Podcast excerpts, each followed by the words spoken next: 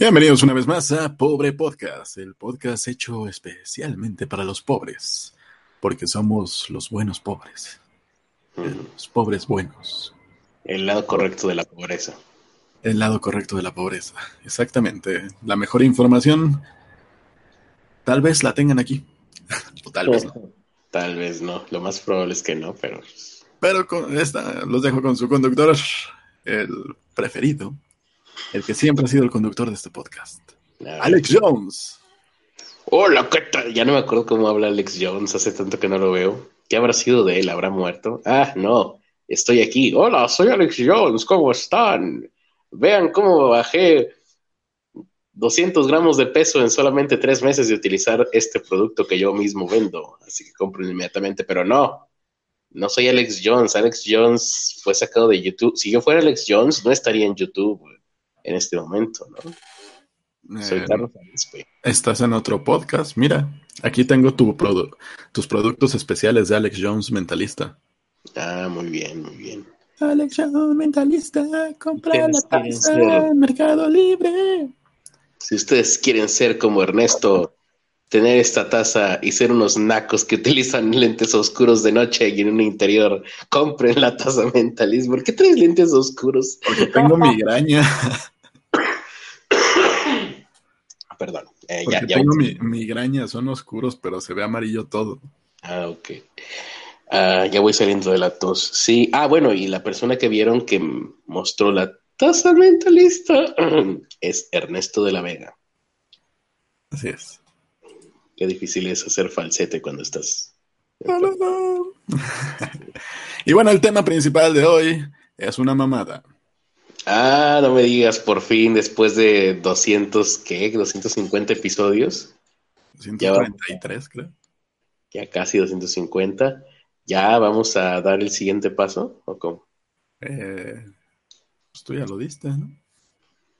Y, y por poco me parto mi madre como el cantante argentino ese, pero no, ¿de qué hablas entonces? Es una mamada que. Pues fue de Facebook, Instagram y WhatsApp. Ah, ya, sí. Oye, por poco y ni cuenta me hubiera dado. Bueno, tal vez lo que sí me di cuenta que falló fue Facebook, pero porque me retacharon un, eh, una publicación que yo había programado en una plataforma de programar publicaciones que usamos pero si no fuera por eso eh, y nadie hubiese dicho nada en todo el día, creo que no me hubiera dado cuenta porque pues yo me la paso en Twitter, no tengo Instagram, no me habla nadie en WhatsApp y Facebook pues lo tengo pero casi no lo abro. ¿Qué, otro fue el que falló? Facebook, Instagram, WhatsApp. Sí, WhatsApp, ajá. Sí. Sí, pues ahí está. Igual y ni me hubiera dado cuenta. Pero afortunadamente tenemos eh, al resto de la humanidad que el resto de la humanidad el día de hoy no habló de otra cosa que no fuera de que habían fallado estos tres, estos tres eh, servicios que son eh, que pertenecen a, Mark Zuckerberg, ¿no? Exactamente. Yo yo no sé, yo no sé si hablaron de eso eh, en, el día. Vi el comentario en el grupo de las critarnuras.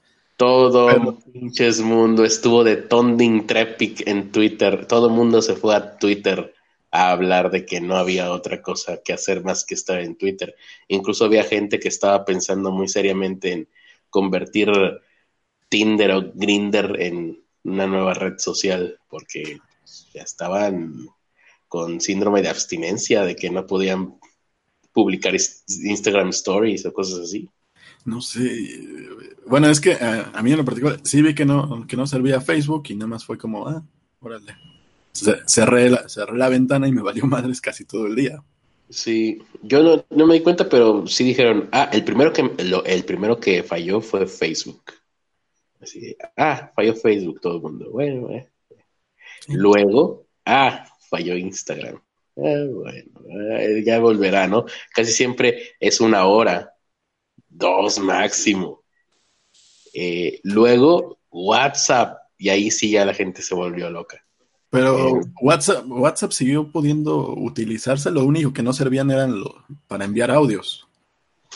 Ah, muy bien, sí. y no hubo tanta bronca en WhatsApp, pero en Facebook, Instagram, pues sí, eh. se cayó. Lo malo en esta ocasión fue que el, error o la falta de servicio duró muchas horas, más de los que incluso yo me hubiera esperado. Yo la verdad es que como nada más ocupo Facebook para poner videos de perritos, pues, tampoco me preocupo. Aquí está. Eh, se registró en varios países. Lo que pasó fue que, según Zuckerberg, o bueno, no sé si Zuckerberg o la compañía de Facebook, eh, el fallo se debió a que estaban haciendo cambio de servidores o algo así. Eh, aún así, dice aquí, algunos usuarios no pueden entrar en sus cuentas. Ah, mira, eso a mí no me pasó. Yo sí fui, yo nunca abro Facebook, pero hoy lo abrí para ver nada más que pasaba y sí, sí entré. Mm, y algunos de los afectados en Facebook les mostraban que había un problema en la plataforma, así, ah, por labores de mantenimiento. Pero no fue exactamente así, te digo, creo que por ahí hay una versión que no estoy encontrando. Em, no sé si tú la viste, que era que estaban cambiando de servidores o de sistema, los comentarios o algo así. Ah, había una versión que, decía que fue un ataque de DDoS, Ajá. que supongo que son un grupo de hackers o algo por el estilo. Y decían que estaban trabajando en resolver el problema. Lo único que podían confirmar es que no fue ningún problema relacionado con DDoS. Ese fue una información que se dio curiosamente, que dio Facebook curiosamente, eh, curiosamente a través de Twitter. Sí, curiosamente a través de Twitter. Mm, y bueno, pues básicamente lo mismo, eso es todo. No sé, la gente si ya está poniendo aquí comentarios de cómo les fue en la caída de... Estuvo en Trending Topic. Ah, mira, DDoS significa Denial of Service, que consiste en saturar el ancho de banda de un sitio a través de múltiples eh, accesos de la plataforma desde diferentes puntos. Sí, un ataque, un ataque distribuido de denegación de servicio. Exactamente. Eso fue, eso era de DOS, dijeron que no fue eso, que no fue un ataque. Pues sí, no hay más información. ¿Qué, ¿Qué, más puede haber? Eh, afortunadamente las redes sociales no son algo todavía tan importante como para que... No, más bien yo siento que perdió importancia, ¿eh? Sí. Eh, digo, se, hicieron los memes y se hicieron el, síndrome de abstinencia. Sí, pero, fue, fue más fuerte en las caídas anteriores, o por ejemplo la última caída de YouTube, sí fue más fuerte. Se sintió más, sí, sí. De hecho, en esa, esa sí me di cuenta y en el mismo instante, porque en el mismo instante que sucedió, pues eh, yo estaba poniendo un video. yo, yo cuando vi que pues, no podía entrar a Facebook, lo único que hice fue cerrarlo y me seguía haciendo lo que es. Seguí estando en YouTube, que es lo que hago todo el día, estar viendo televisión en vivo de otros países a través de YouTube. Pues sí tenía abierto YouTube porque tenía ruido de fondo, pero pues estaba haciendo otras cosas. Sí, sí, por eso. Es lo mismo que yo hago. Em, eso sí se siente, pero pues Facebook, Instagram, mucha gente, pues los que les gusta subir sus... Es más, creo que hoy, hoy específicamente empecé a ver YouTube hasta después de las 4. Ajá. Porque estuve escuchando podcasts viejos de, de, España. Ah de la RNS o una RNC, una cosa así. ¿Cómo? ¿Escuchas podcast de España que no sabes qué son? Son. Eh, RNC. Son como radionovelas. Ah, Radio Nacional de España, RNE. Esa. Yo dijiste. Estás escuchando Radio Caracas Nacional, ¿o qué? Sí, sí. Ah, y entonces escuchas radionovelas. Fíjate qué curioso. Tan de a huevo está el tema que vamos a empezar a hablar de radionovelas. Que yo, los últimos. hace un par de días, no sé ni por qué, estaban ahí en mi casa escuchando una radionovela de Gutierritos. Y, y recordé, yo ya la había escuchado en mi niñez, porque pues aquí la ponían y pues cuando eres niño no tienes otra cosa que escuchar. Y dije, ah, mira qué recuerdos. Vamos a ver si está en internet. Está toda, güey. Son 75 pinches capítulos y no es la más larga. O sea, es una, tele, una radionovela corta comparada con el resto de las radionovelas que existían en esa época. Eh, a mí me puse a escuchar los últimos episodios nada más por nostalgia. Fue, una, fue, fue interesante escuchar una radionovela después de tanto tiempo, pero la que sí me sorprendió fue la de Calimán que de hecho creo que fue el día que puse ahí de, y como Calimán, el propio Calimán, que nadie entendió, que había tuiteado la fotografía de Luis Manuel Pelayo, que es la voz de Calimán tanto en las radionovelas como en la película. La película de Calimán, pues es un pinche güey güero, mamado, alto, pero la voz pues está doblada, es la voz de Luis Manuel Pelayo. Entonces, eh, viendo las... Eh, lo que estaba disponible de Calimán, hay un montón de radionovelas y cada radionovela, cada, pues sí, cada saga tiene más de 100 episodios, fácil. Pues está la, clásica de profanadores de tumbas, son como ciento no sé qué tantos. Hay una que es Calimán contra la reina de los simios, esos sí son 170 episodios, sí lo vi, dije, nunca pinches voy a terminar de escuchar. Si me pongo a escuchar una de estas, no voy a terminar ni No, pero ¿cuánto duraban esas? Pues media, ponle unos 20 minutos cada episodio. Pero 170. Sí, sí, yo, yo estuve escuchando esas y si eran momentos donde ya me cansaba, ¿no? ya era demasiado, demasiado ruido para mí. Lo que, sí, demasiado, como ruido de fondo era demasiado ruidoso.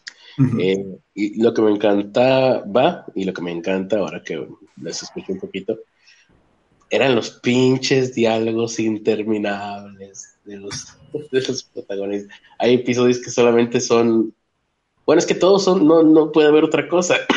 Entonces, los escritores de aquella época, en lugar de mostrarte y armarte escenas donde tú percibieras lo que ellos te querían contar, te lo platicaban, te lo contaban. Estaba un, personaje diciendo al otro, es que estoy demasiado enojado contigo, porque bla, bla, bla, bla. Y, y, así durante, no sé, cinco minutos, la pinche plática. Y luego ponían música, y regresaban a la misma escena. Seguían platicando. Así como en The Room Así de corte a el mismo lugar. No, acá la mayoría eran libros de de cultura general, digamos, así, que ya, que ya no tienen derechos de autor vigentes. Lo que, lo que me desesperaba era que cuando terminaban el libro, no te dabas cuenta y empezaban a hablar de los autores. Y se aventaban una hora completa aventándose las biografías de, los autores. Ya, había una que otra que era interesante, como la de la, que hizo Frankenstein, que, su vida fue muy horrible. Mary Shelley. Mary Shelley, que su vida fue muy horrible, pero, pero había otras que sí era así como, ah, no me interesaba saber su vida. Mm, y aún así la de Mary Shelley era, tan larga esa biografía que no, pero como te leían el libro, ¿o cómo está eso? ¿O te leían un extracto del libro? ¿o No, güey, te leían, te leían los libros y después se ponían a, hablar de los autores, pero de Mary Shelley en específico hicieron un especial como de siete episodios. Donde no, no te leían ningún libro, sino que se pasaron hablando de la vida de Mary Shelley y lo horrible que fue. Oye, pues suena interesante. ¿Cada, ¿Cuánto dura cada episodio? Como una hora. ¿Estuviste siete horas escuchando sobre la vida de Mary Shelley? No, estuve hora y media y, lo apagué.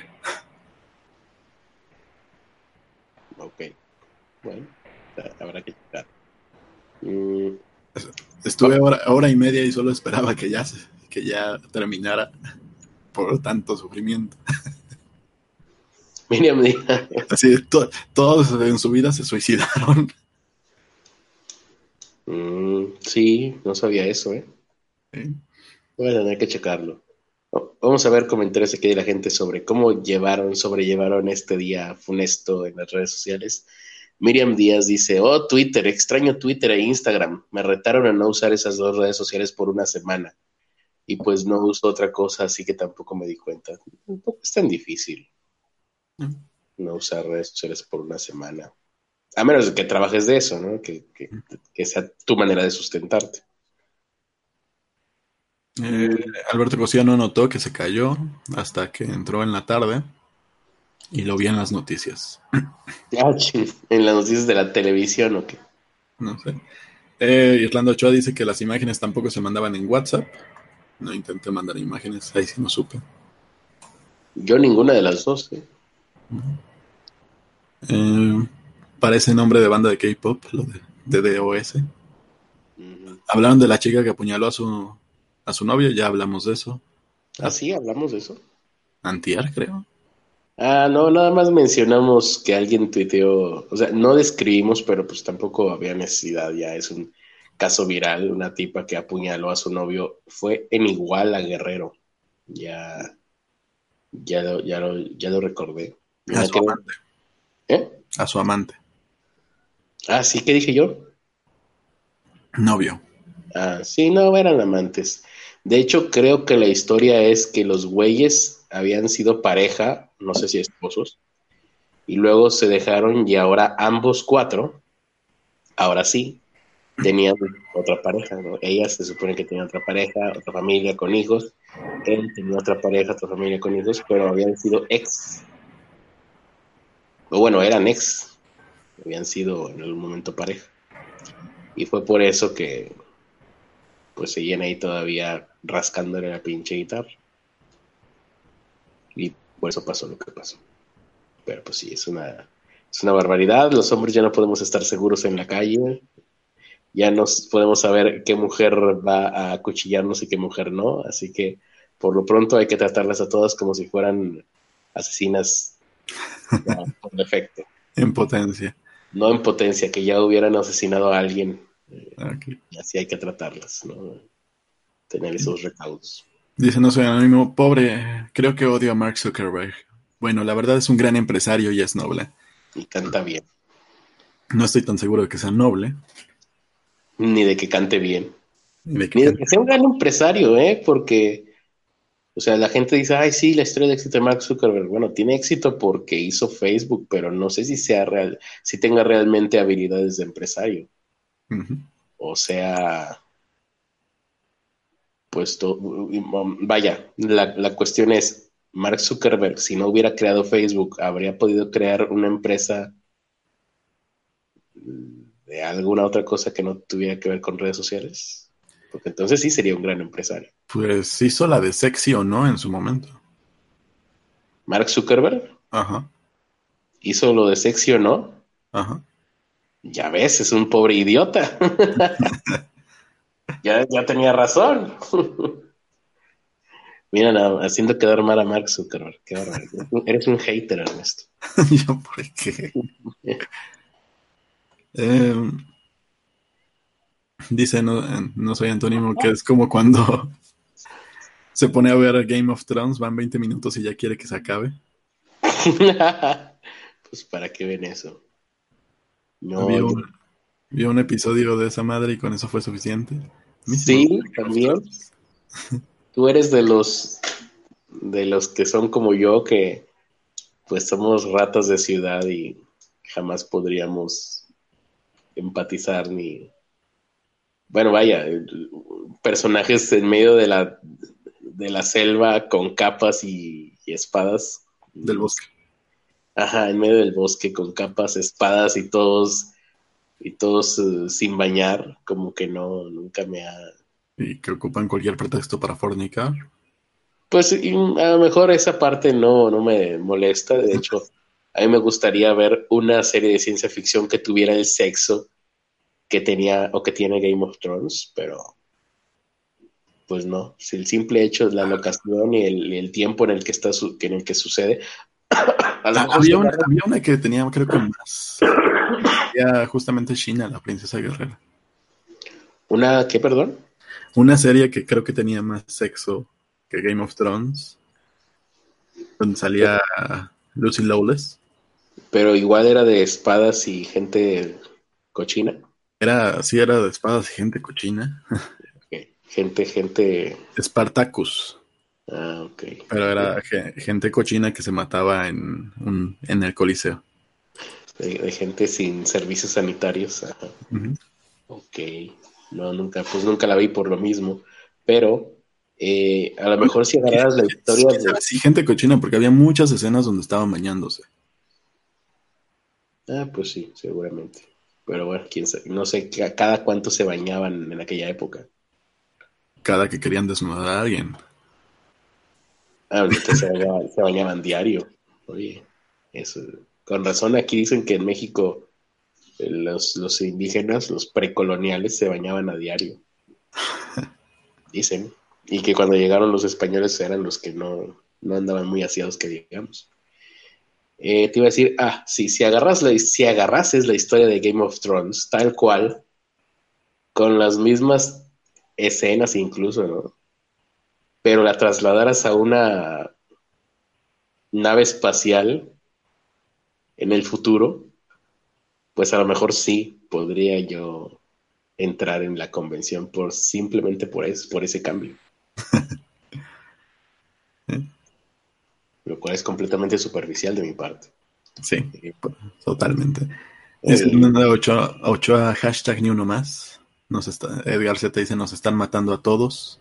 Sí, sistemáticamente, dicen ahí. ¿Quién dijo? Eh, Edgar Z. Alberto Cosío dijo, nos matan sistemáticamente, maestro. Matan sistemáticamente, sí. Patricio Rey dice, las hembras nos oprimen. Sí,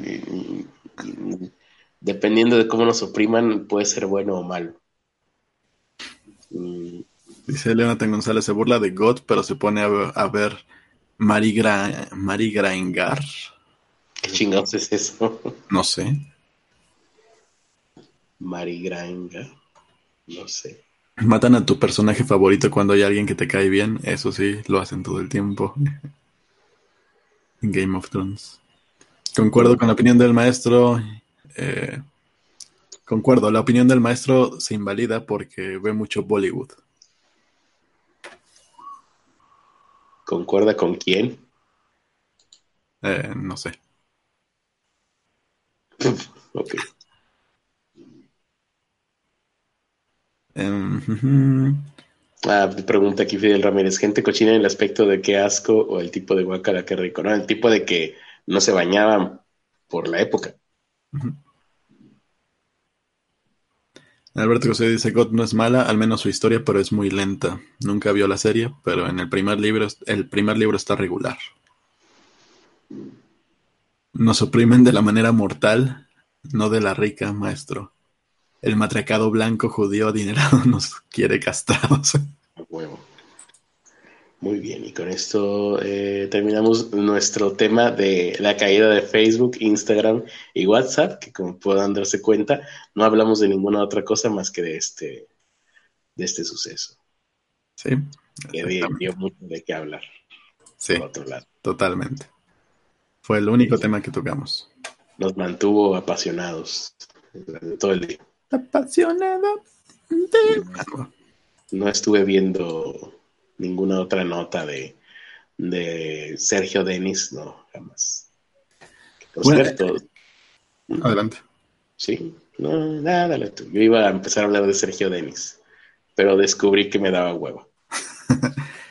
Ayer en el, en el streaming de, del Brexit nos dejaron un comentario, un tal Agustín. No pongo su apellido ni su foto porque no sé qué pedo, por algo, por algo borró el comentario. Y decía que. No entendí el comentario, ¿eh? ¿eh? No entendí el comentario. Decía, hay nada más un comentario. Los medios reportaron que hubo una alta ausencia en la votación. Nunca se informó de modo adecuado y al final, cuando los ingleses salieron de su cruda, se. Ah, creo que. Creo que aquí no aparece completo. No, pues por eso te digo que no entendí el comentario. Espérame, en mi correo sí está completo. Porque se manda los correos esto. Bueno, mientras buscas tu correo, vamos a decir que el cantante Sergio Denis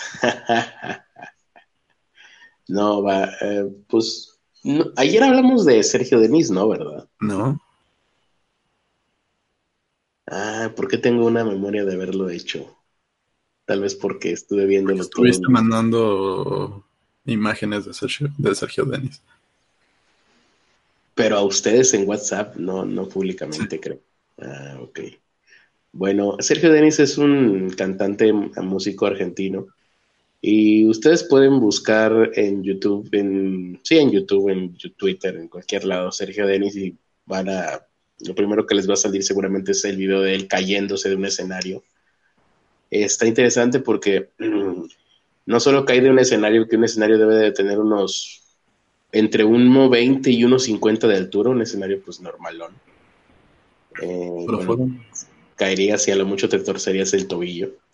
Pero Sergio Denis tuvo la mala suerte de caer del escenario adentro de el, la fosa de los músicos que es un espacio que tienen todos los teatros. Era, lo que, era, lo que, te iba a decir, que depende del escenario, ¿no?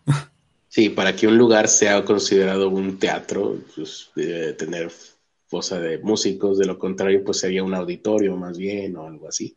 No sé, no estoy muy seguro. Pero en todos los teatros, por ejemplo, que yo he estado, eh, pues sí hay fosa de músicos. La fosa de músicos estaba abierta, generalmente así está fue hasta la modernidad cuando se le empezó a dar otros tipos de usos a los teatros, porque ya no hay tantas obras de teatro y ya no hay tantas obras de teatro que incluyan orquesta, que las fosas de músicos empezaron a, o a cerrar o ponerles rejas o, en el mejor de los casos, a ponerles redes protectoras. Hace un año más o menos, una actriz mexicana, Chantal, no, Chantal, no, Jacqueline Andere, se cayó en uno de estos fosos de músicos en algún estaban develando una placa de alguna obra de teatro. Y pues ella caminó y a pesar de que estaba perfectamente señalizado con luces y todo pues la señora fue a caer directamente al foso de músicos pero había una red entonces ni siquiera se despeinó la mujer. En este caso eh, Sergio Danis pues cae del escenario y sigue cayendo adentro de la fosa de músicos ya eh, la fosa de orquesta, ya haciendo las cuentas y viendo fotografías y viendo a personas de pie dentro de esa fosa, y a todas las comparaciones, eh, la fosa eh, la caída que tuvo entre el escenario y la fosa de los músicos debe de haber sido de unos dos metros y medio de caída libre, imagínate, a los 69 años, que es la edad que tiene Sí, que tiene este, este señor, Sergio Denis.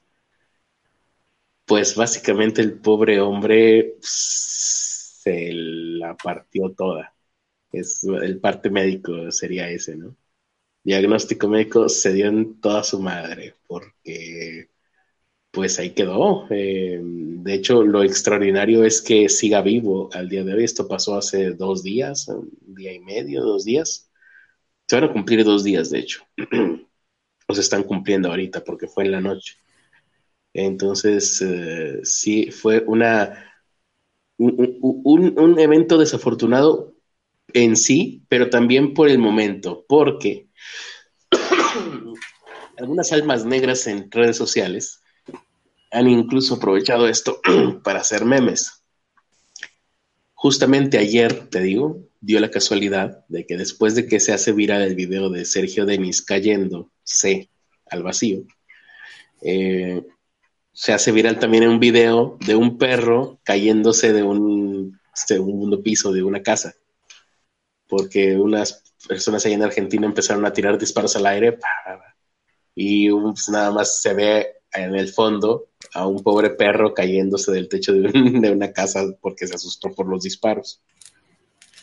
Eh, afortunadamente parece ser que el perro está bien, pero pues a partir de ahí fue conocido como el perro de Sergio Denis. Y ahora que se cayó Facebook, Twitter, digo, Facebook, Instagram y WhatsApp, pues también hicieron la relación y a la fotografía del cuerpo de Sergio Denis tirado en el piso le ponían los logos de Instagram, WhatsApp y Facebook. Con lo cual, pobre señor, aparte de tener que pasar por este trago amargo, le, tiene, le van a hacer memes en, tu, en redes sociales. Caramba. No, hasta pues que salga el siguiente, hasta que salga el siguiente meme. Sí, hasta, hasta que se caiga la siguiente persona. Porque eso sí, ¿eh? A, a, Juan Gabriel le siguen haciendo memes de caídas, a pesar de que ya no está. bueno, pues ahí está. Ese, ay, bueno, lo terrible de este caso, pues es que el estado de salud de Sergio Denis no hace otra cosa más que empeorar poco a poco. Eso sí, eso terrible de todo esto, pues empezaron pues, el parte médico era terrible y todavía con el paso de las horas ha ido a peor. Así que pues por lo menos ahí sigue todavía. Los, los médicos no tienen muchas esperanzas, pero bueno. Esa es la información. Regresando al comentario que nos dejaron en el, en el, en el streaming de ayer del Brexit a 17 días, esta persona, Agustín, lo que puso fue,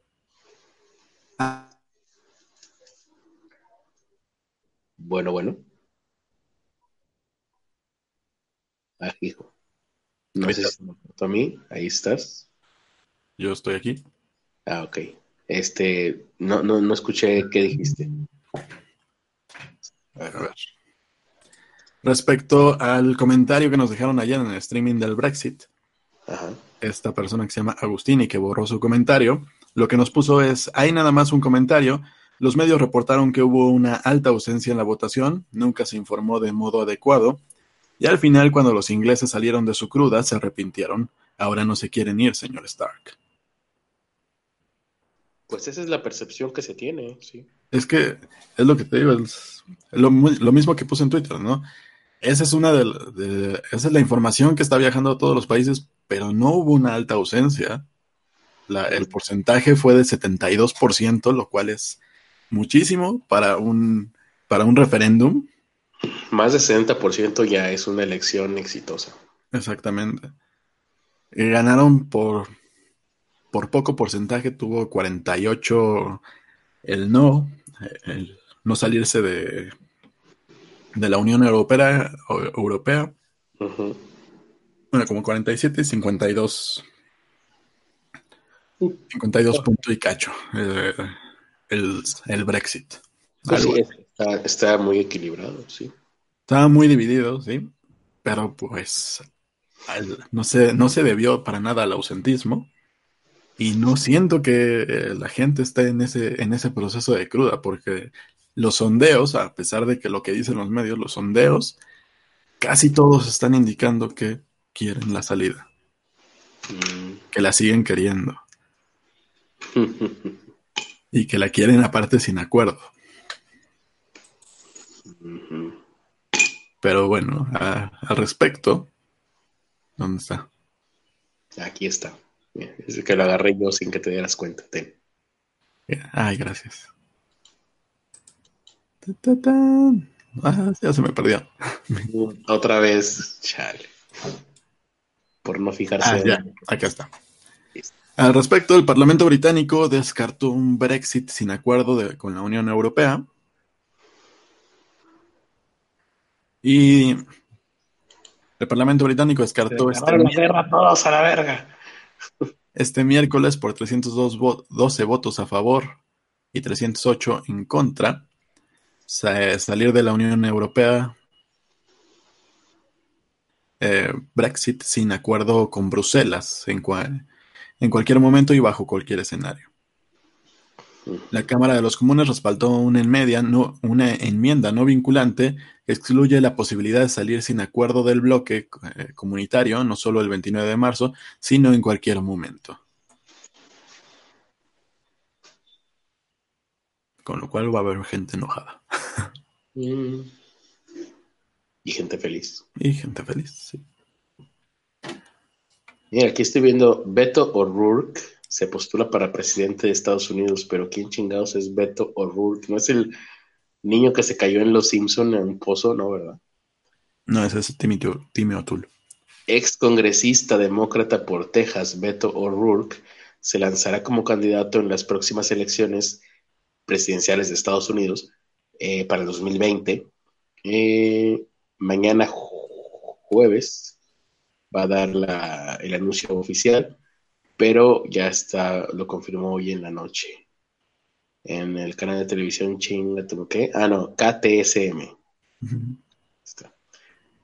Pues sí, ya tenemos el primer eh, destapado para las presidenciales de Estados Unidos de, demócrata, pero esto, ¿qué es? Precandidato será, ¿no? Yo creo. Hay que contender con alguien más por los demócratas para luego ya ser el candidato. Y de hecho, mira, aquí en los comentarios de la nota, justamente lo mismo que yo me pregunté, la gente está preguntando quién es Beto O'Rourke. pero bueno. Ah, es que se hace llamar, bueno, es Robert, pero mira, o sea, tendrá alguna, algunos lazos hispanos porque se hace llamar Beto. Por, eso llama la atención. Sí, sí, sí, sí, sí.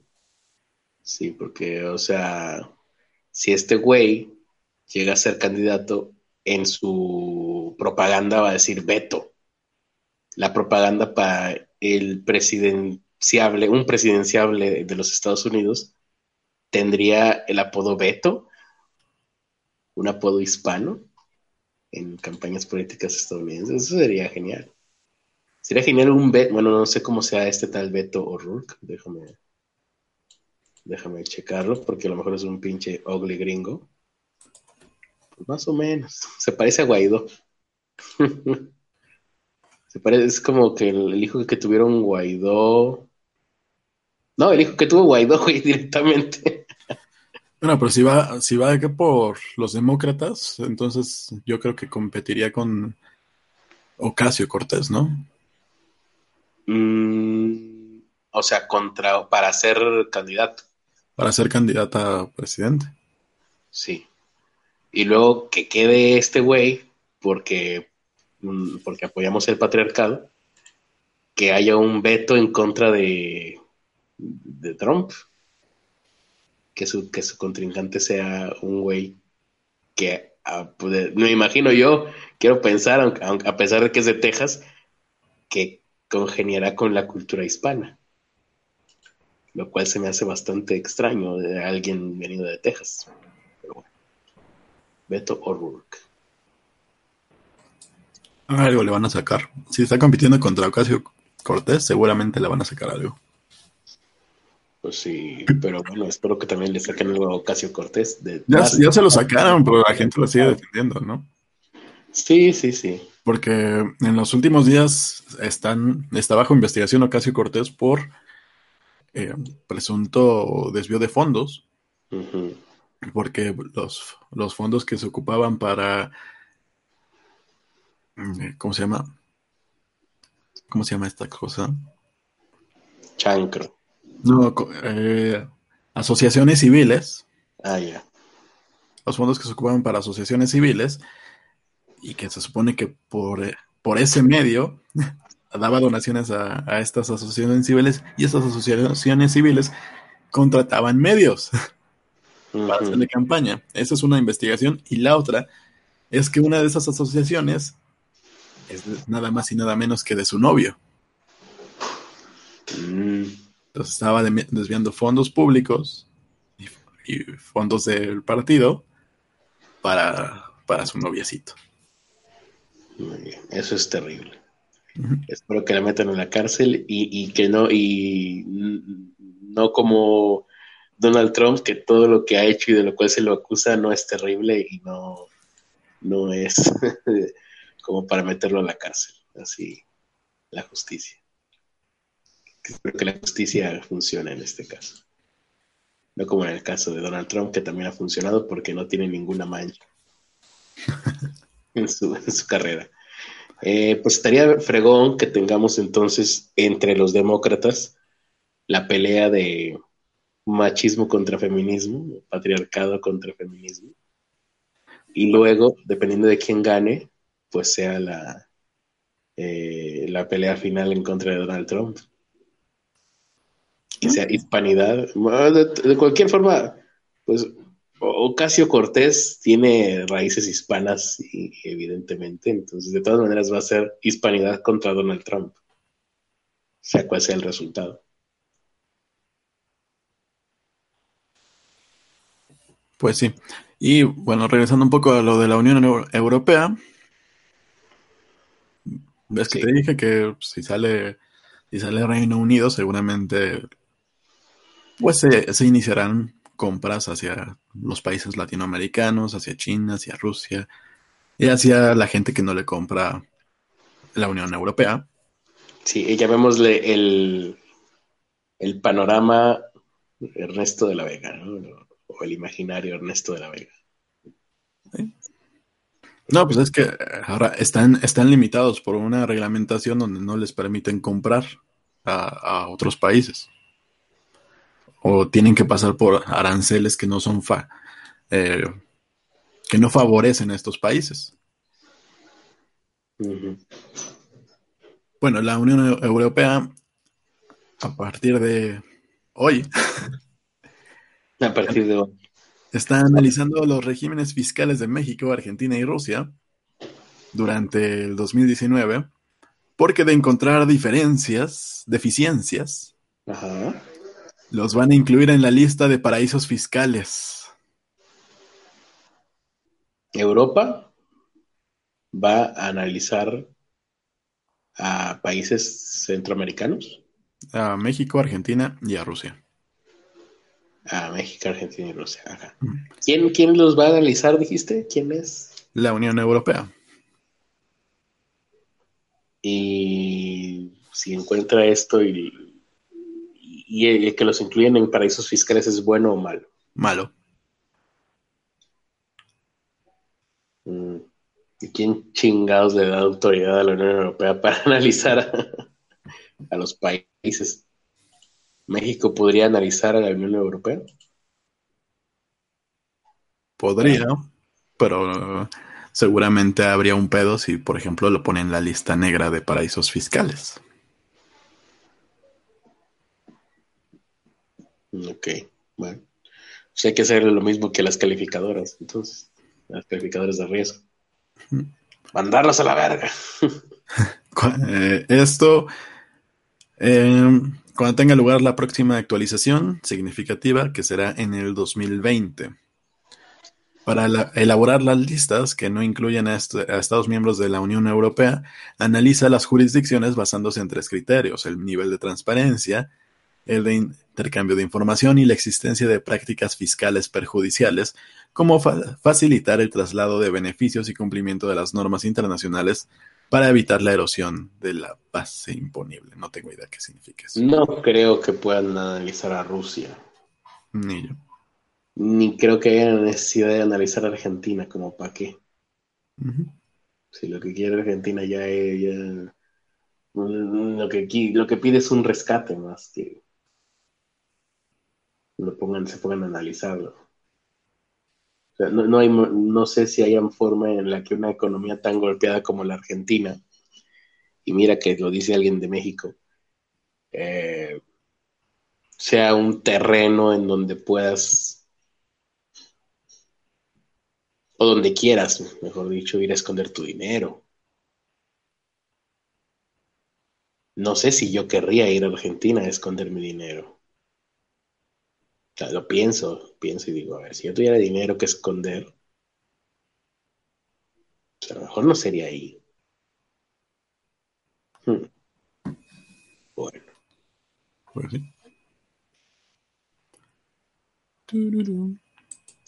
Ahora sí, pues vamos a entonces a otra nota más. Sí. ¿Cuál tengo por aquí? Ya vi la de Beto Rourke. ya vi la de. Ya dimos la de también. Mm, hubo un experimento en España que utilizaba electricidad para examinar si se podía eliminar la agresividad en reos. Así es. Y, lo que quiero saber es si era una especie de cosa pavloviana.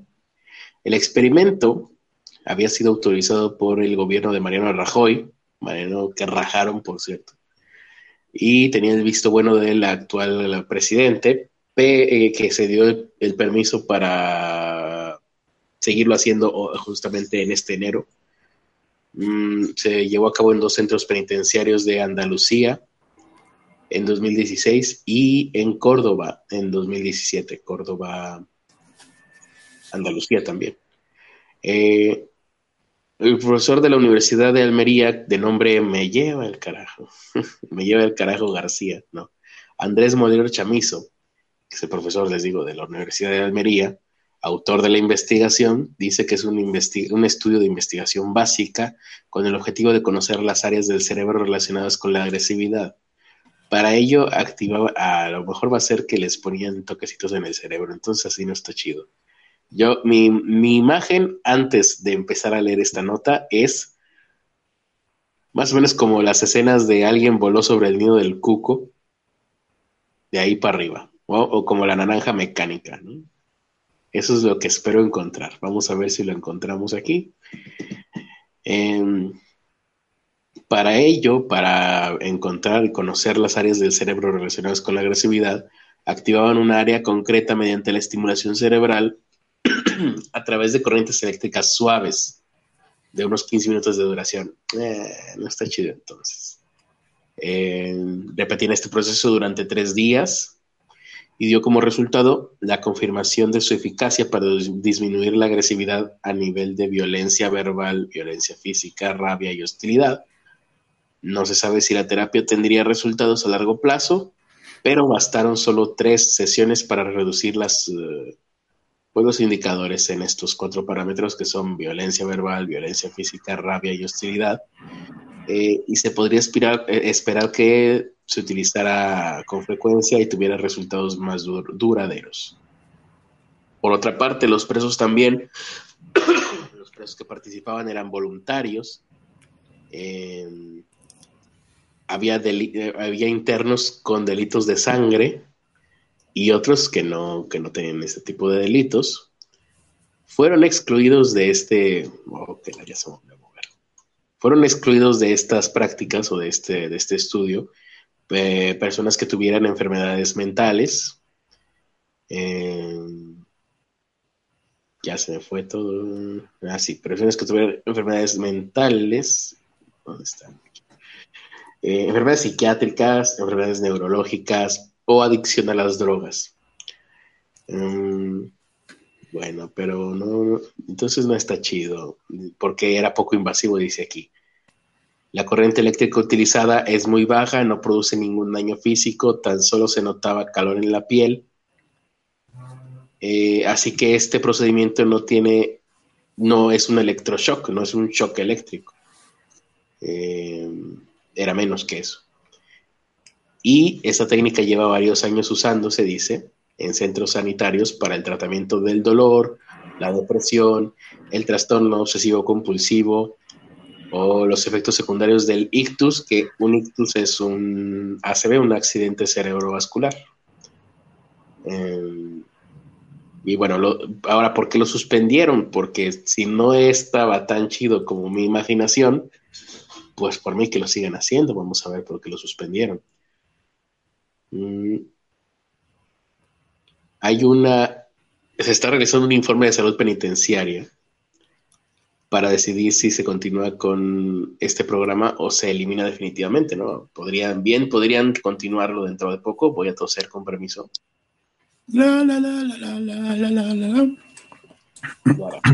regresamos a nuestra programación normal. Eh, recibieron la noticia con sorpresa, así de, Vamos a suspender su tratamiento de electricidad en los cerebros de los presos. Oh, ah, uh, esa fue la sorpresa. Eh, y se enteraron de la cancelación. Me lleva, ¿qué está pasando este mouse? Se enteraron de la cancelación cuando se les movió todo por culpa del mouse a través de los medios de comunicación, ah, mira, o sea, estaba viendo la tele, se canceló tu trabajo. ¿Qué? Sí, escuchaste bien, se canceló tu trabajo. En otras noticias, eh, se cayó el cantante Sergio Denis. No, nosotros peor. Dios, ¿por qué dos noticias tan terribles al mismo tiempo, el mismo día? Em, la trascendencia de este experimento a la opinión pública eh, se produjo polémica al respecto. Pero pues, ¿por qué? Si ahorita que lo estoy leyendo, la verdad es, hasta digo, métanle más. Si yo estuviera ahí, ahí a cargo de los controles, ¡vale! Mm. Aquí está, e, esto está interesante. Eh, las personas bajo custodia. Ah, se está considerando o se está planteando el debate respecto a si los presos o las personas bajo custodia tendrían la capacidad de ser voluntarios o si su condición de presos eliminaría la voluntariedad para participar en este proyecto. Claro, porque, o sea, de todas maneras estás ahí, estás preso. Eso ya es contra tu voluntad que te lo mereces o tal vez no, porque en las cárceles se sabe que hay mucha gente inocente, pero ya estando ahí de manera involuntaria en una cárcel, porque en una cárcel como preso siempre vas a estar de forma involuntaria, si te dieran a escoger, preferirías estar en libertad y seguir delinquiendo seguramente, pues eso ya eliminaría la capacidad para ser voluntario en cualquier otra cosa. Interesante, interesante cuestión. Dice. bueno, esto, la noticia apareció en los medios nacionales y eh, pues aparte del país se encuentra en campaña electoral, dice aquí, ah, mira, no sabía que estuviera así, está en, campaña electoral, eso sí, no, no, no recordaba. Va a haber elecciones en España el 28 de abril, entonces todo esto, las elecciones, las campañas, medios nacionales dándole cobertura a esto seguramente de forma sesgada porque a los medios de comunicación les encanta exagerar las cosas, no como nosotros aquí en este podcast, que les damos información veraz, oportuna y completamente eh, tamizada y ecuánime de la manera más sobria que podemos. Eh, siempre. Entonces, pues la gente al parecer se ha creado una imagen como la que yo tenía al inicio antes de empezar a leer esto, que hay presos en España recibiendo tratamientos como el de la película que alguien voló sobre el nido del cuco o algo así, no recuerdo cómo se llamaba en español. Em, así que pues ahí está. Interesante que, que, se lleven a cabo estos experimentos, pero más interesante todavía es que están funcionando. Eso es lo, lo interesante y lo importante. Yo sabía, por ejemplo, que este tipo de tratamientos, que son unas descargas eléctricas, los que yo he visto son como unas raquetas de tenis que te ponen en la cabeza y te dan toquecitos.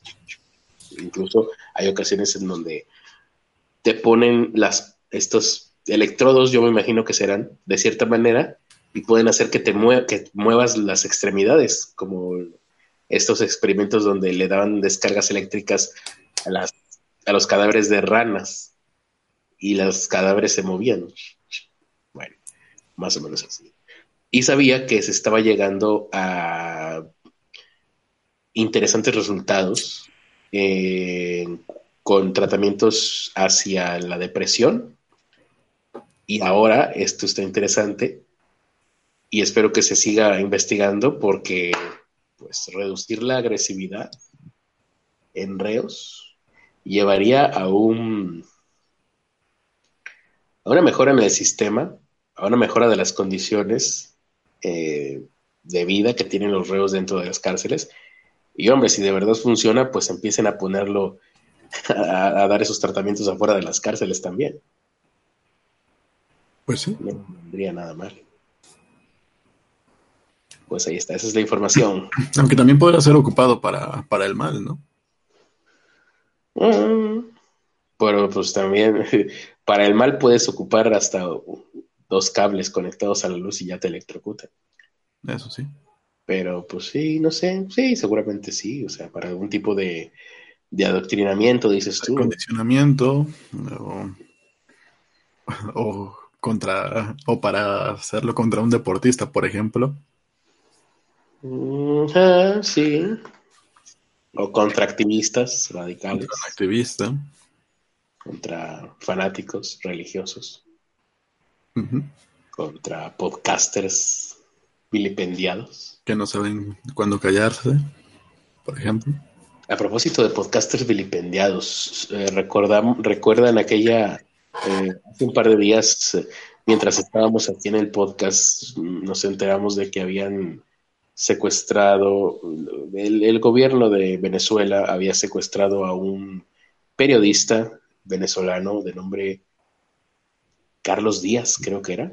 Eh, lo desaparecieron durante varias horas, reapareció lo estaban culpando de que él había sido uno de los que habían provocado los, los apagones en Venezuela, imagínate. Fueron, allanaron su casa, buscaron algo y seguramente no encontraron nada porque terminaron por soltarlo. Ahí te das cuenta de la incapacidad de los departamentos de inteligencia que tiene ahorita Venezuela, porque lo acusaban de de haber sido parte de los uh, pues de quienes provocaron supuestamente estos, estos um, apagones en Venezuela que duraron tres días, cuatro días o más, no recuerdo. Y lo terminan soltando a las pocas horas. Eso y después de haber allanado su casa, eso significa que era inocente por completo. Y que no solo no le encontraron nada respecto a estos supuestos boicots eléctricos, sino que no le encontraron absolutamente nada de ninguna otra índole. No, y también porque es un personaje medianamente público. Y salió rápido, rápido a la luz el caso. Pero le hubieran encontrado cualquier cosita y ya no lo sueltan. Eso sí. O sea, la inteligencia está, o sea, estaban investigando a una persona que no tenía absolutamente nada que ver. Porque cualquier cosa que le hubieran encontrado, hasta un porrito, y ya no lo sueltan.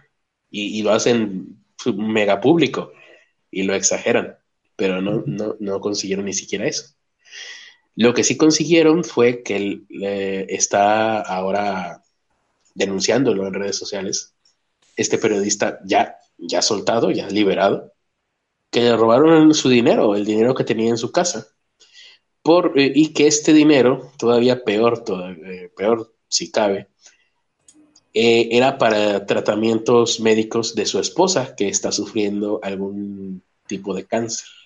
Cosa que ya medio sospechábamos porque cuando ella aparece en los medios de comunicación, su esposa, pues en su cuenta de Twitter todos la vimos primero con cabello y en las cámaras aparecía sin cabello. Yo dije, bueno, pues a lo mejor es por moda o, o por, por, por, la crisis tan terrible que se está viviendo allá en Venezuela, a lo mejor de repente alguien puede decir, pues me, me, me quito problemas de encima, que ya tengo muchos y ya eh, cortándome el pelo al, al ras, ya me olvido de champús y de todo esto, ¿no? Porque también incluso tienen problemas con el agua, podría llegar a ser esa, pero no, lamentablemente la mujer sufre algún tipo de cáncer y pues ahora, aparte de que no hay ni servicios médicos, ni medicina, ni agua, ni luz, pues también se quedaron sin dinero porque la policía se lo llevó. A lo mejor lo estarán investigando el dinero. Seguramente es eso. Investigan que no tenga algo, que el dinero no tenga eh, nada que ver con, con los cortes de electricidad en Venezuela. A lo mejor. Sí, hay que pensar en positivo. Así, las cosas. No sé si tenemos alguna otra nota por ahí. Sí, tengo las que son para destruir la fe en la humanidad y una para, para reclamar a nuestros seguidores. Ah, me gustan las dos, las dos uh, conceptos, me agradan. No sé cuál quiero primero. No podría escoger. Yo voy primero por la del reclamo a nuestros seguidores. Excelente. Porque resulta que una tienda de donas vendió todo gracias al tweet del hijo del dueño. No entiendo cómo esto va a desembocar en, en, en, en, hacerles algún tipo de reclamo a nuestros seguidores, pero, pero me gusta la parte de las donas. Sí. Ajá. Bueno, el hijo del propietario de, de esta tienda se llama Billy Bye, bueno, llamado Billy Bye en Twitter, utilizó sus redes sociales para informar a la comunidad de la zona de la tienda de su padre, que se llama Donuts Billy. Y dijo que había estado luchando para atraer clientes, que la tienda la abrió eh, ah,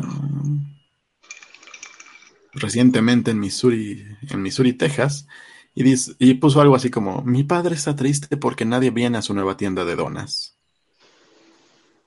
Ajá, ajá. E- Esto lo publicó el sábado. Esa, esa nota es reciente. Esto lo publicó el sábado. porque me Y- recuerdo una nota de hace por lo menos un año. No, fue el 9 de marzo el tweet. Ah, ok. Y ya tiene 761 mil corazoncitos, no sé cuántos pinches retweets. Ujú, ujú.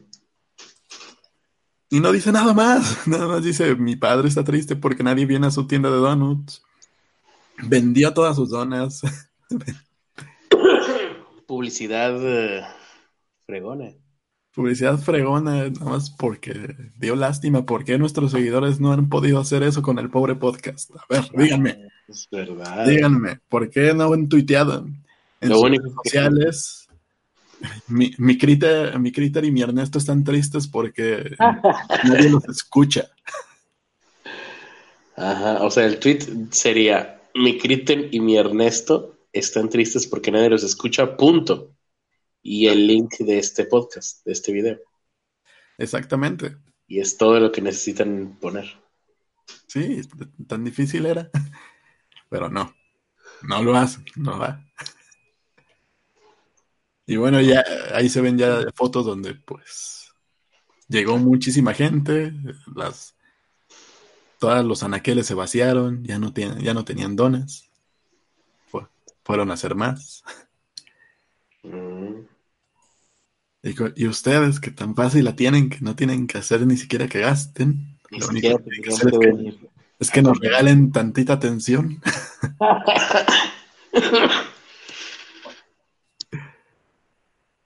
Y no, no pueden ponerlo en sus redes sociales porque les da pena que sepan que, que escuchan a dos gorditos. Sí, es por eso, es, es gordofobia. Exactamente. Eh, pues sí, ni siquiera necesitan ga- gastar dinero. Lo único que tienen que hacer es, ¿cómo era? Mi, mi Carlos Arispe 85, arroba, arrobándonos para que nos demos cuenta. Y mi Ernesto, arroba Ernesto, ¿cómo eres en Twitter? Ah, Ernesto de la Vega. Ernesto de la Vega, todo pegadito. Están muy tristes porque nadie los escucha. Porque nadie los escucha. Y ya con el link a- al canal. Y listo. Y con eso se, se harán acreedores a nuestro agradecimiento Exactamente. durante un par de minutos. Y si les sale bien, hasta hacen noticias de ustedes. se convierten en noticia y luego hablamos de eso aquí en el podcast y pues sería cerrar el ciclo perfectamente. Exactamente. Ahí está. Bueno, llamémosle el mm, el denme atención challenge. Exactamente. Denme la atención que mis padres me negaron challenge. Mm, muy bien, pues ahí está. Ese es, esa era para a la madre. Para reclamar a los suscriptores. Ok. Este, recuerden los suscriptores. Y ahora para re- re- em, Recobrar la fe en la humanidad. refrocrurar la fe en la humanidad. Es que me gusta decirlo, pero en israelí. Bueno, una mujer eh, de 47 años está acusada de asalto agravado e intento de homicidio luego de que le disparó a su pareja durante una discusión. ¿Que sabes por qué fue la discusión? Y porque, a ver, por, por, por- por- por algo de WhatsApp, por celos de WhatsApp. No, Ok. Entonces, ¿Por qué eran amantes? No. No tampoco. ¿No? Por que el hombre roncaba muy fuerte. Ah, Y la discusión subió de tono hasta que Lori Morin tomó una pistola y empezó a dispararle a su marido. ok. Morin dijo a la policía que se había tratado de un accidente, pero luego de las investigaciones se determinó que la pareja había bebido alcohol antes, durante y después del incidente, por lo que fue encarcelada en la prisión del condado de Brevard sin derecho a fianza. Según informa el canal de televisión WKMG, el hecho se produjo el pasado 6 de marzo en Cocoa, Estados Unidos, y actualmente la víctima se encuentra fuera de peligro. Por su parte, los vecinos de la pareja se rehúsan a pensar que el motivo de la tragedia fueran los ronquidos.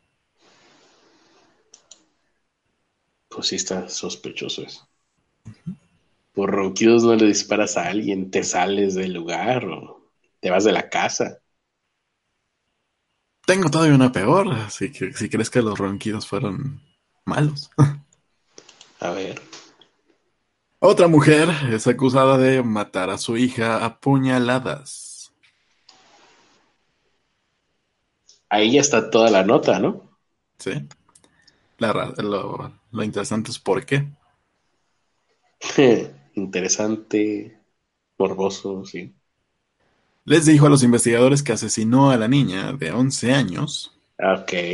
No me, no me imagino qué pudo haber hecho una niña de 11 años en contra de una mujer que aparte era su madre. Ajá. para que no tuviera relaciones sexuales.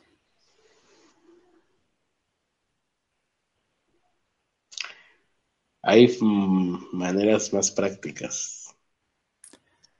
Rosa Alcides Riveras, de 28 años, llegó a un hospital en Orlando pidiendo ayuda para, para su hija la mañana del domingo, pero la niña ya estaba muerta a causa de las múltiples heridas con cuchillo. Rivera después amenazó a los empleados del hospital con un cuchillo antes de ser arrestada, agregaron. Mató a su hija para evitar que tuviera sexo con hombres, dijo a los investigadores. Está acusada de homicidio en primer grado por la muerte de Aleida Rivera, su hija, y la niña tenía 15 heridas de cuchillo en la espalda y una herida en el brazo. La herida del brazo es por intentar defenderse. El incidente comenzó el domingo cuando la madre llevó a su hija a la casa de un hombre y lo acusó de tener relaciones sexuales con la menor. Los testigos dijeron que la niña negó haber tenido relaciones sexuales con alguien.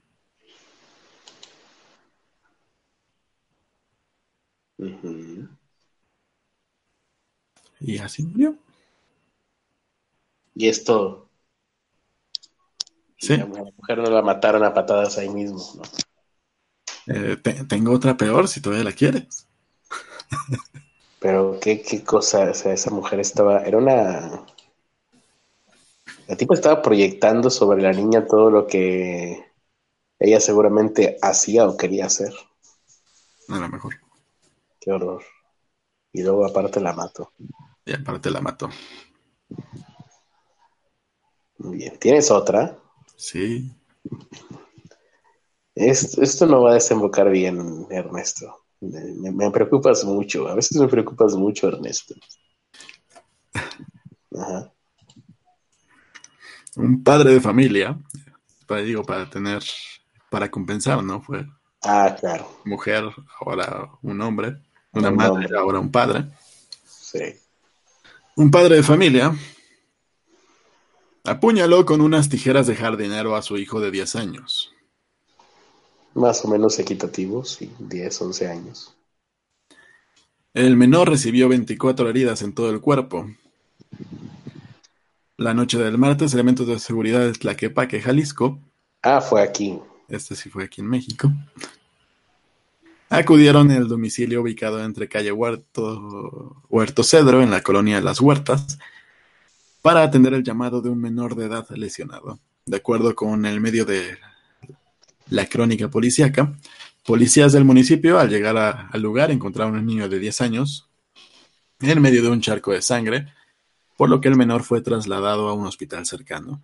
Elementos de seguridad, al hacer la investigación, determinaron que el padre del menor fue quien lo apuñaló 24 veces en todo el cuerpo con unas tijeras de jardinero. O sea, no unas tijeras.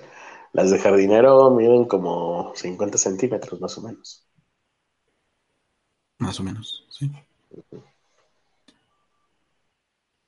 Por lo que el hombre de 35 años fue detenido por los policías de Tlaquepaque para iniciar la investigación correspondiente y revelar el motivo del ataque a su propio hijo. Sí, es una salvajada. De hecho, hasta se me hace difícil utilizar ese tipo de tijeras para apuñalar a alguien. Sí. Y bueno, hasta ahorita no hay información de por qué fue, pero el, niño sigue vivo.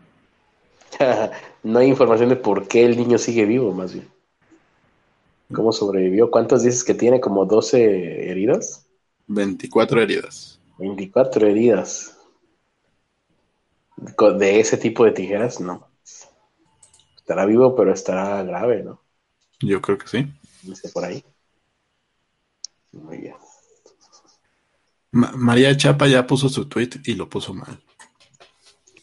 Eh, con eso es suficiente. No, no puso el link. Pues no puso el link, pero es más de lo que yo me esperaba. También lo puso Beto González. Eh, no me ha llegado ese.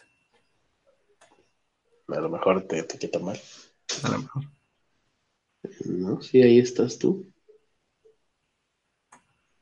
tienes bloqueado, mal amigo caníbal. No. Bueno, pues eh, creo que con eso terminamos. Ya tenemos la fe en la humanidad restaurada. Yo no sé ustedes, pero yo sí. Así que ya podemos pasar con los productores ejecutivos para por fin poder soplarme la nariz.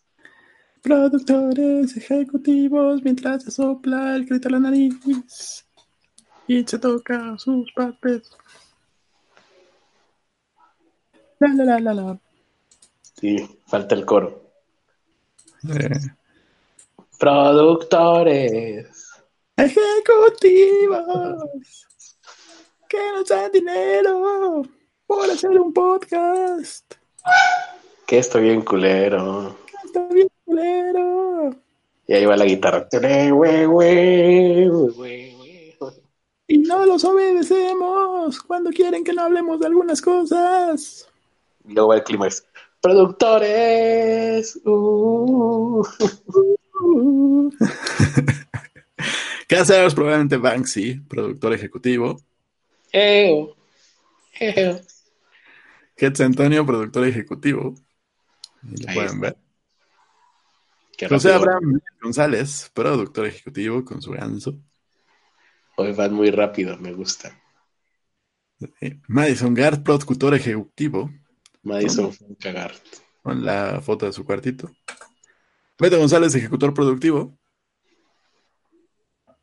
Y al Club de los Pobres, Viviana, Manuel Jiménez, Ricardo Reyes, Jordán, Citlali Matías. Si quieren convertirse en pobres premium, entren a paypal.me, diagonal pobre podcast. Paypal.me, diagonal pobre podcast. Ya, vámonos. Nos preguntan que si no supimos del tiroteo en la escuela de Brasil. Sí. Sí, sí, supimos. Muertos. Ah, no, bueno, las imágenes son... no te las Ah, no, no. No, no. creo que quieras que te pase las. No. no. También, sí. Es más, yo no sé si todavía está el tuyo, creo que ya lo borraron. Eh, y que, ay, bueno, hubo otra en Nígena, no, ahí sigue el tweet. Lo retuitearé, no, está muy culero. Em, busquen en Twitter, no, no busquen ni madre. Em, en Nigeria una escuela también de tres pisos se cayó y hubieron unos 100 niños atrapados. No sé en qué quedó. La última vez que vi eran, iban como 25 niños muertos. Eh, ¿Y qué otra cosa pasó? Creo que eso fue todo. Así que, pues muchas gracias por habernos escuchado. No, mira, las imágenes que, no te voy a pasar, Ernesto, sí son para perder la fe en la humanidad, ¿eh? el tiroteo de ahora en Brasil. Ok. Eh, oye, aquí nos están preguntando que si no hablamos del circo que se armó entre y Dallas. Pues no, no ha salido bien la grabación. ¿eh? No. Todavía. Cuando lo, cuando lo publiquen en YouTube, ya, tal vez lo veremos. Tal vez. Solo porque se trata de una compatriota mexicana, pero ya más o menos vi que en las redes sociales no, no, no quedaron muy bien parados Longrot y Damaje. De hecho. Eh, Y, y también estuvo el de Quetzal, ese medio lo vi.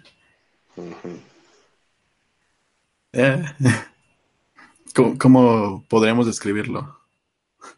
No, pues yo no, porque yo no lo vi. Pero... Hola, soy un mamador y, y- y porque soy mamador te puedo decir lo que yo quiera en Twitter.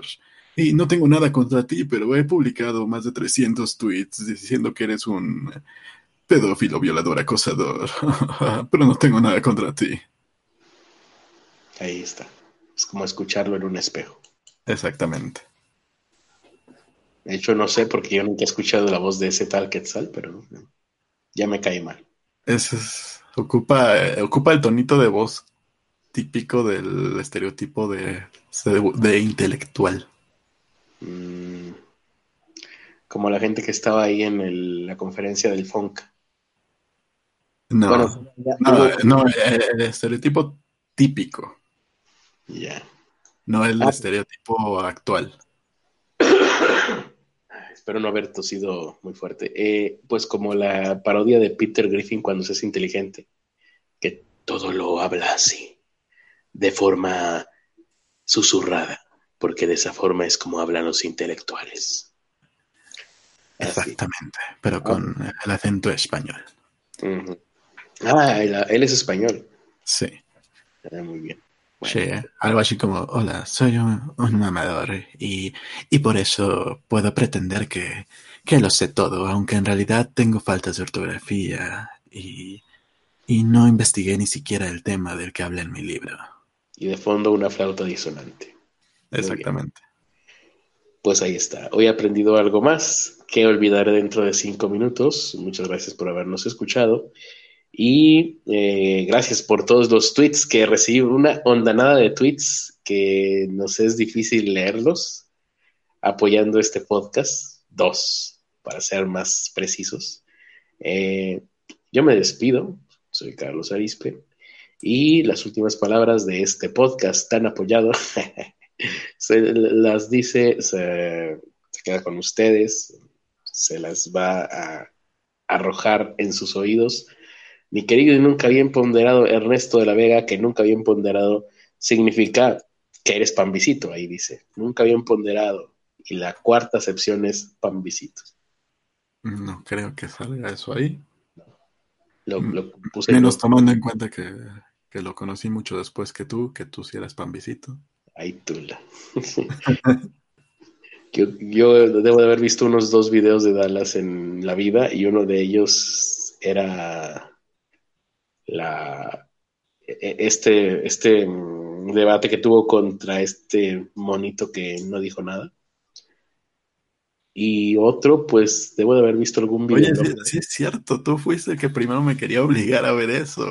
Sí, yo ya lo terminé viendo como casi un año después. pues por loco. ¿Por qué me haces caso? No, ni siquiera he visto el video que tú, que tú me querías obligar a ver. Ah, pero viste un chingo más. Bueno, la gente no lo sabe, pero antes de entrar al, al aire me estabas platicando, ¿no? Y que a ver, tuvo un debate con tal, y luego con tal, y luego con este otro, y ah, chinga. Sí, pero pues yo no me aviento los debates completos, los voy pausando y a cachitos, güey. Me da mucha huevo. Ujú. Tú te aventaste tres horas con él. Eh, como hora y media eh, fue, Eh, ahí está, güey. pero, pero valió cada segundo. Bueno, pues ahora entonces la recomendación, ¿cuál sería? No vean a Dallas. No, si quieren, veanlo. La recomendación de hoy es. eh, No tiroteen escuelas. no. Ah, tiroteen escuelas entonces. Si roncan, no se casen. Hmm. Pues más a mi favor. Chale, me chingué yo solito.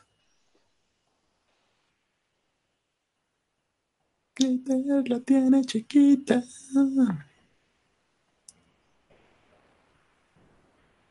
Ya.